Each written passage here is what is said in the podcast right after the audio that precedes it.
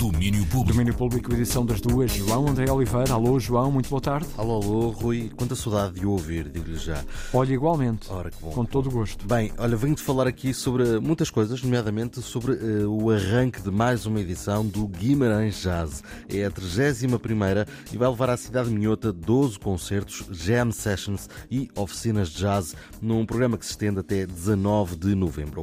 O arranque do programa acontece mais logo, às 9h30 da noite, no Centro Cultural Vila Flor, o epicentro deste Guimarães Jazz. The buzzard took a monkey for a ride in the air.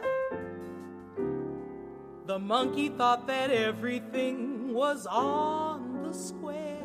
Esta é a voz de Diane Reeves, o nome que sobe hoje a palco numa apresentação que leva ao Vila Flor o nome central do jazz norte-americano, com uma carreira de 40 anos que conta com Grammys e muitos outros prémios para apresentar. Mas logo às nove e meia da noite, Diane Reeves dá o pontapé de saída para o 31º Guimarães Jazz.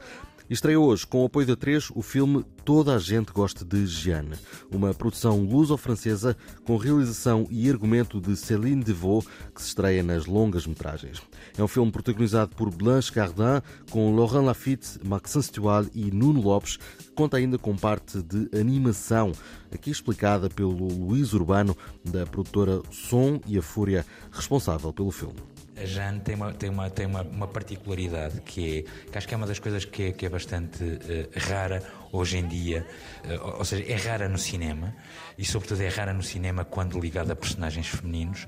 A Jane tem, um, tem uma, uma espécie de, um, de uma, uma voz interior, uma espécie de uma boa ou má consciência que está sempre em diálogo com ela, seja pelo aspecto que ela tem quando está na rua, seja por qualquer situação que pode estar a acontecer ou pode vir a acontecer Uh, uh, em que a Jane vai, digamos, ser abordada por alguém na rua ou por alguém numa, numa determinada zona, seja em todos os momentos da sua vida, esta voz interior surge-lhe, dialoga com ela e é aí que, digamos que uh, a personificação desta voz interior é um, é um pequeno fantasma em, em, animação e é aí que os elementos de animação entram. Mas só a Jane e nós, espectadores, é que, os, é, é que vemos. Uma comédia melancólica passada em Lisboa sobre uma mulher que perdeu a mãe e está em crise pessoal. Estreia uh, hoje, toda a gente gosta de Jane, uh, com apoio da atriz. E fechamos no cinema com uma produção que estará a caminho. Al Nukes, da Menace to Society e da série The Defiant Ones, será o realizador de uma biopic sobre uma das grandes figuras do hip hop desde os anos 90.